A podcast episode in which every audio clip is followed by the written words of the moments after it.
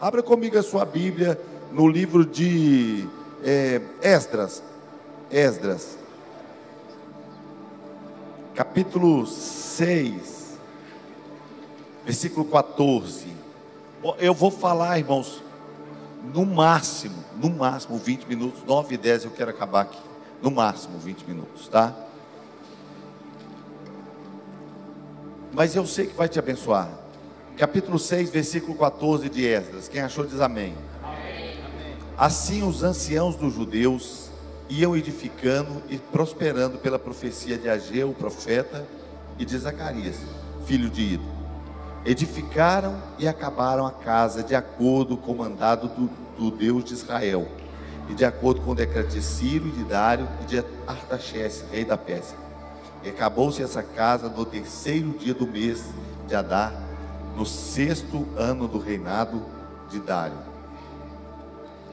Senhor, é a tua palavra viva, poderosa e eficaz. Seja, Senhor, oh Deus, uma palavra rema para nós, Pai, que possa abrir esse tempo profético para a nossa história, Pai. Ampliando a nossa mente, abrindo os nossos olhos, nos convidando, Senhor, a caminhar por esse caminho especial que o Senhor vai abrir para nós. Pedimos e cremos em nome de Jesus. Amém.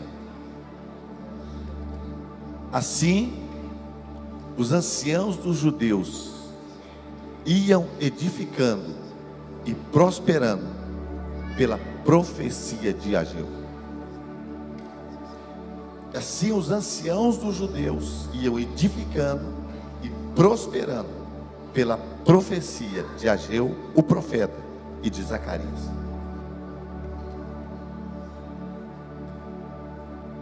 Não há nada como a voz profética.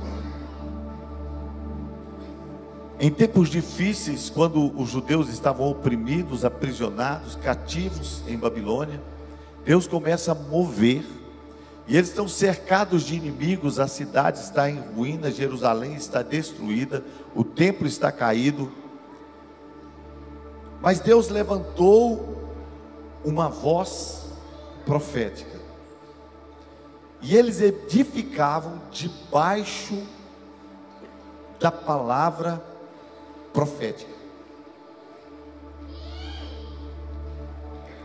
Hoje nós sabemos, e é provado pela neurociência, que o que nós falamos produz um resultado em nós e ao nosso redor. Hoje não é mais a Bíblia, embora a Bíblia permaneça dizendo isso, o poder da palavra. Hoje os neurocientistas dizem que você pode direcionar a mente e que ela pode triplicar a força de uma pessoa. Que as pessoas podem reagir de uma maneira completamente diferente de acordo com a direção que se dá à mente e aquilo que você acredita nas palavras que podem ser ditas a você. todo o trabalho do diabo, todo o trabalho do diabo é soprar dúvidas na nossa mente. É remover a igreja do alinhamento profético, da voz profética. Não há nada difícil, não há nada que não esteja fluindo poderosamente quando está no alinhamento profético. Quando a voz profética está sendo liberada e quando as pessoas estão dando ouvidos à voz profética, eles não são afligidos por cansaço, eles não são atormentados por problemas, eles não são obstruídos por oposição. Mas quando os nossos ouvidos são desviados da voz profética, quando nós damos ouvidos a uma outra voz, imediatamente a nossa motivação entra em declínio. Eu me lembro uma vez o Emerson trabalhava com vendas é, de seguros, e ele disse que foi a um consultório médico e tinha lá uma revista, e uma revista que fazia oposição à fé, uma revista de uma seita, e ele disse que, sendo uma pessoa consistente, mas tendo um tempo livre, ele resolveu dar uma lida naquela revista, até como uma forma de conhecer alguma coisa mais. E ele disse que ao sair dali, ele estava abatido. Havia havido um esvaziamento dentro dele. E mesmo ele sabendo que tudo aquilo era mentira, foi como se ele tivesse sofrido um terrível ataque de Satanás na sua mente e na sua alma. Este quadro que nós encontramos aqui, ele é confrontado com Ezequiel 37, onde a Bíblia diz que Deus tomou Ezequiel, colocou no vale de ossos secos e diz para ele: anda ao redor desse vale. E a Bíblia diz que enquanto ele estava andando naquele mesmo lugar, ele estava se conformando com aquela tragédia. Era um vale de derrota. Era um lugar onde aparentemente houvera uma tremenda batalha. Um exército foi consumido naquele lugar. Os ossos estavam sequíssimos. Era um lugar de derrota, de fracasso. E lá estava ele andando no mesmo lugar. Muitas vezes nós ficamos andando no mesmo lugar. Então ele ouviu a voz de Deus que dizia: Podem esses ossos reviver? Ele nem ousou dizer, disse: Senhor, o senhor sabe. Deus diz: profetiza. Profetiza, filho do homem, profetiza a palavra. Quando nada sustenta a nossa fé, a única coisa que nós podemos fazer é profetizar a palavra. Do silêncio de Deus, Satanás sempre fala. Jesus estava 40 dias no deserto e ele estava experimentando todo tipo de luta que se podia experimentar, mas a mais terrível, o silêncio de Deus. Porque o mais terrível de tudo que você enfrenta, de toda a escassez, de toda a falta de provisão, de toda, de toda é, é, longevitude da luta, o mais terrível é o silêncio de Deus. E todas as vezes que Deus faz silêncio, o diabo fala. Mas Jesus respondeu com uma palavra: está escrito. Ele profetizou a palavra. de Deus. Toda vez que o diabo fala, Deus quer responder na nossa boca. A resposta que cala o diabo é: está escrito. Jesus sendo Deus, ele dizia: Eu sou Deus, rapaz, não vem me importunar, dizer está escrito. Quando Jesus encontrou com os discípulos do caminho de Emaús, ele estava ressurreto, estava em um corpo poderoso. Os discípulos não o reconheceram, ele não simplesmente disse: Olha aqui as minhas chagas, olha quem sou, olha. Ele diz a Bíblia que ele ia pelo caminho, abrindo-lhes as Escrituras. Está escrito. E a palavra do Senhor diz que aquele profeta começou a profetizar no vale. Então os ossos se uniram aos seus ossos, os músculos vieram, a pele veio. E é interessante que depois de todo aquele movimento ainda não havia nenhum resultado que fosse significativo. Era só um movimento. E aí então ele diz: agora profetiza para vir o Espírito. E o Espírito veio e reviveram e se tornaram um exército. Deus não quer apenas fazer movimento na igreja, não apenas culto de avivamento. Deus não quer apenas que a gente balance o lugar. Deus não quer apenas que a gente seja emocionado. Deus não quer apenas que haja o ajuntamento dos ossos. Deus não quer apenas que tenha um monte de corpos esticados no chão. Deus quer que seja formado um exército. Sabe o que Deus falou com ele? Então me disse, filho do homem, esses ossos são toda a casa de Israel. Ele não estava ali por acaso, não. Era uma profecia para Israel. Esses ossos são toda a casa de Israel. Eis que eles dizem: os nossos ossos secaram-se, pereceu a nossa esperança, estamos todos cortados. Eles diziam tudo de ruim. Disseram, nós somos só ossos secos, a nossa esperança foi cortada, nós não temos mais nada. Portanto, profetiza. No meio do caos, a voz profética precisa ser levantada. Sua célula precisa da sua voz como profeta. Sua casa precisa da sua voz como profeta. Dizer o que tem de ruim na sua casa não vai resolver o problema. Falar que você tem discípulos difíceis não vai resolver o problema. Dizer que igreja em célula dá mais trabalho não vai resolver o problema. a voz profética precisa ser levantada. Profetiza e diz-lhes: Assim diz o Senhor Deus: Eis que eu vou vos abrirei as vossas sepulturas, se das vossas sepulturas farei sair povo meu, e vos trarei a casa de Israel, a terra de Israel. E quando eu vos abrir as sepulturas e delas vos fizer sair, ó povo meu, sabereis que eu sou o Senhor. E porei em vós o meu espírito, e vivereis, e vos porei na vossa terra, e sabereis que eu, o Senhor, o falei, e eu cumpri, diz o Senhor. Sabe o que, há de mais interessante da voz de Deus? É que Ele tem prazer em cumprir a Sua palavra. Deus não é homem para que minta, nem filho do homem para que se arrependa. Havendo falado, Ele não vai se negar a fazer. Queridos, eu queria te dizer que Deus tem nos regado de promessas. Mas tudo que Deus nos dá, também precisa que nós saibamos regar com palavras de vida, com palavras proféticas, com palavras ousadas, com palavras de encorajamento, com palavras de fé, com palavras de vitória, dizendo a cada uma pessoa: nós vamos experimentar o melhor de Deus. Nós não estamos olhando para as circunstâncias, nós não estamos olhando para o que está ao nosso redor, nós não estamos olhando para as lutas, para as tribulações, mas a palavra do Senhor diz que nós vamos crescer e que nós vamos experimentar o melhor de Deus. Olha que coisa interessante diz a Bíblia. Pastor Ei me diz muito que nós temos que tomar cuidado para onde está apontando o leme da nossa, do nosso navio, que é a nossa língua. A Bíblia diz que, que a língua é como o leme de um navio.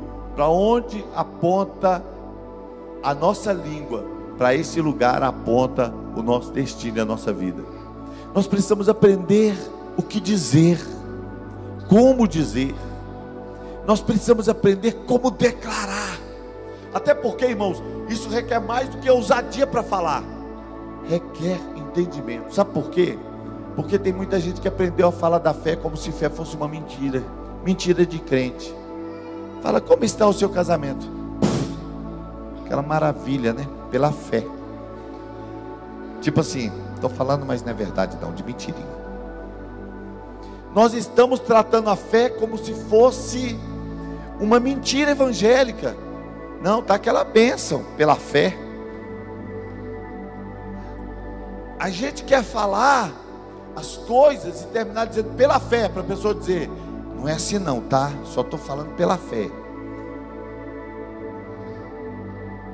Como é que está, irmão, sua vida financeira?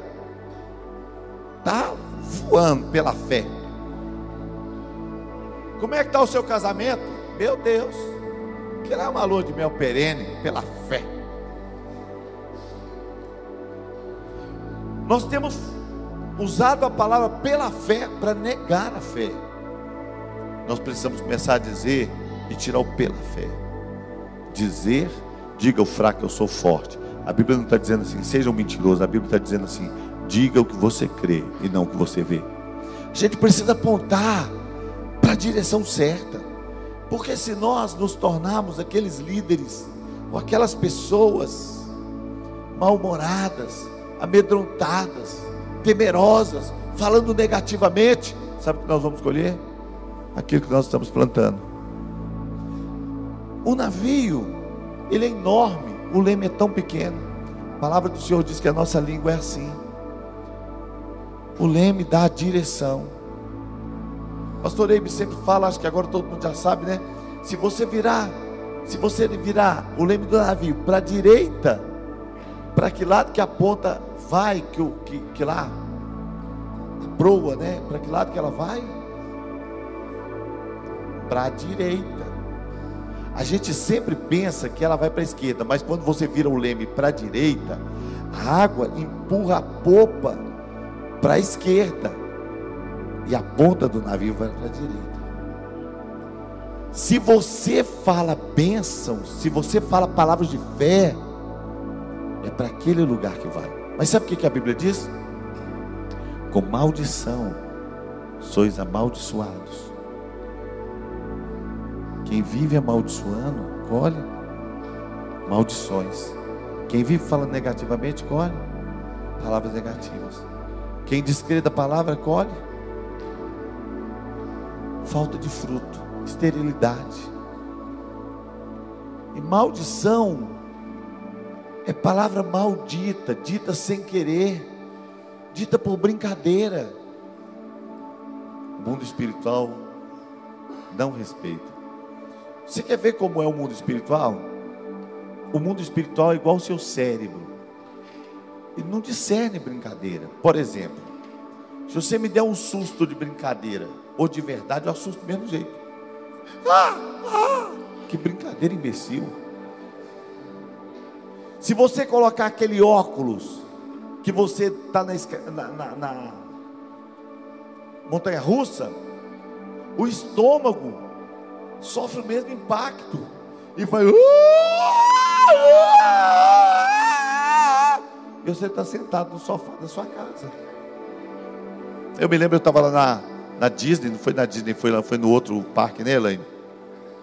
Eles, é, nós fomos num brinquedo dos Simpsons. Aí eu estava lá no brinquedo, de repente, aquele brinquedo saiu para um outro mundo espiritual, assim, subiu para um mundo espiritual diferente. Eu falei assim: que lugar é esse? E eram vários carrinhos assim, e do lado tinha outros.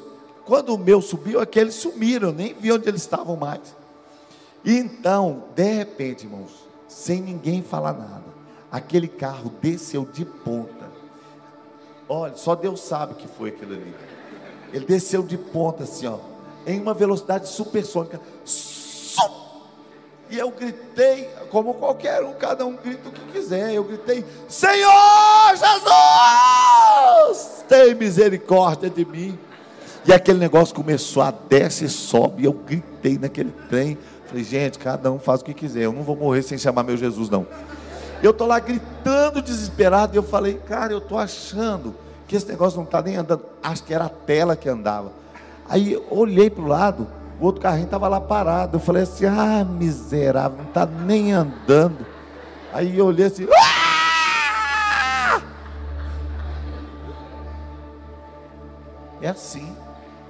O mundo espiritual leva tão a sério. Sabe por quê? Porque se você estiver falando, o mundo espiritual está registrando. Agora, eu vou terminar se você cuidar da sua mente, seus pensamentos serão alinhados com a vontade de Deus. E você vai começar a falar o que é a vontade de Deus. Agora preste atenção nesse texto, Efésios 4,17. Vou encerrar com esse texto. Portanto, digo isso e testifico no Senhor, para que não mais andeis como andam os gentios, na vaidade da sua mente. Como é que andam os gentios?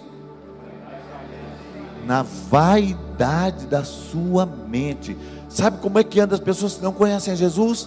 Na vaidade da sua mente. Entenebrecidos no entendimento. Tá? Entenebrecidos. Vocês viram que coisa horrível, né? Separados da vida de Deus pela ignorância que há neles. Olha por que, que estão separados da vida de Deus. Olha o que, que separa os homens da vida de Deus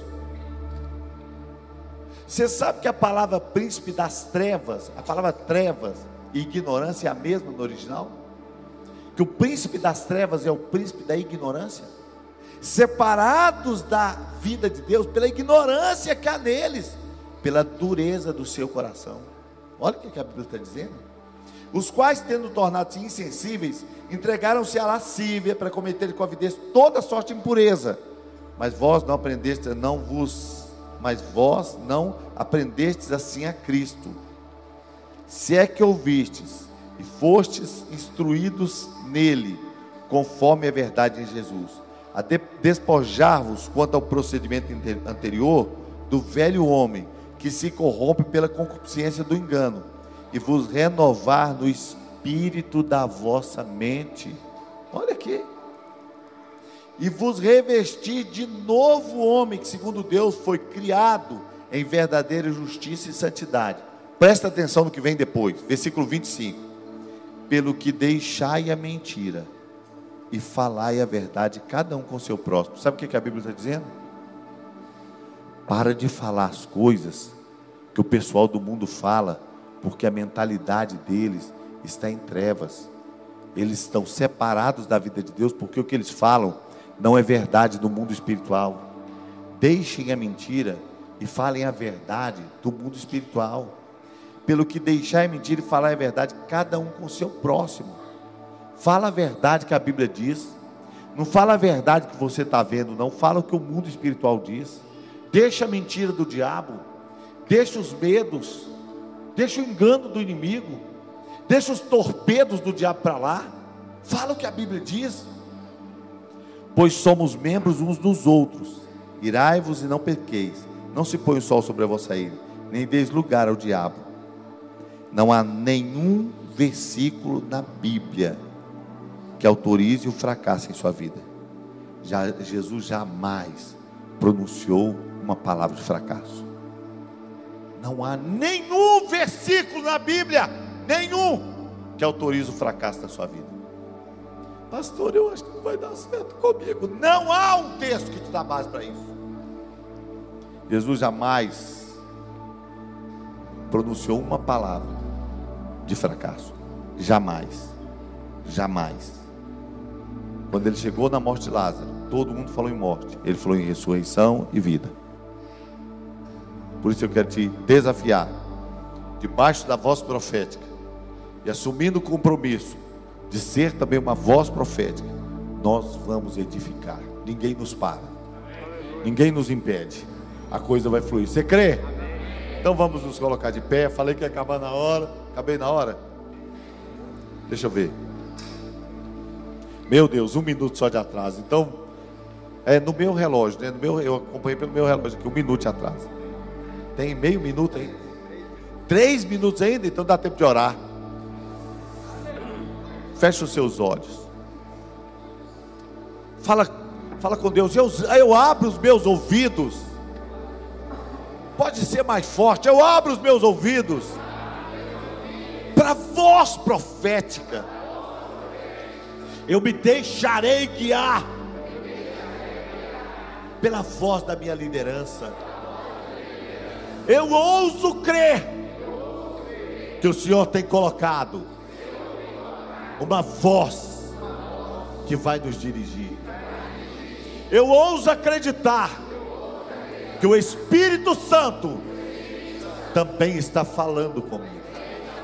E eu fecho os meus ouvidos para todo ataque do diabo, para toda mentira do diabo, para todo ataque circunstancial, para toda crise existencial, para todo medo, para todo dilema. Eu fecho os meus ouvidos e eu vou edificar debaixo da palavra de Deus, debaixo da voz profética, debaixo da voz do Espírito Santo. Eu vou prosperar em nome de Jesus. Amém, Senhor. Pode vir à frente quem precisa de carona. Vai para o sítio. Tem alguém? Tem alguém? Rapaz, que igreja próspera. Feche os olhos. Bela canta e chora ninguém que ela Do negar a Olha as multidões chegando. Contempla esta gestação. Olha a mão de Deus te tocando.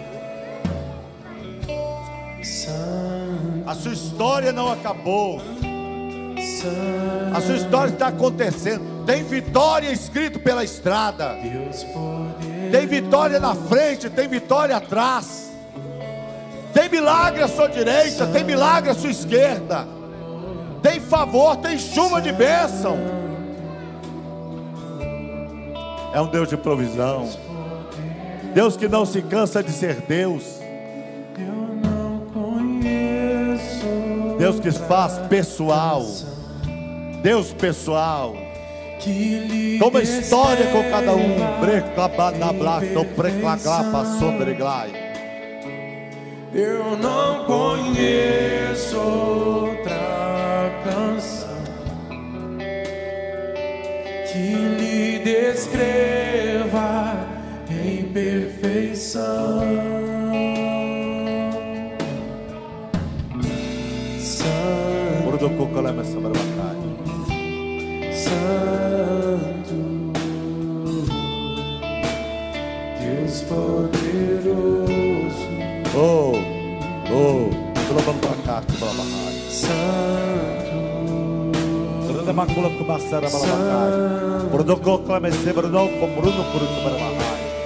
Deus poderoso. Oh, portas abertas! Portas de Santo, Portas abertas! Santo, Deus poderoso. Ei! Brodoko Labaixo, Brabacai. Santo, Brodoko Labaixo, Brabacai. Santo,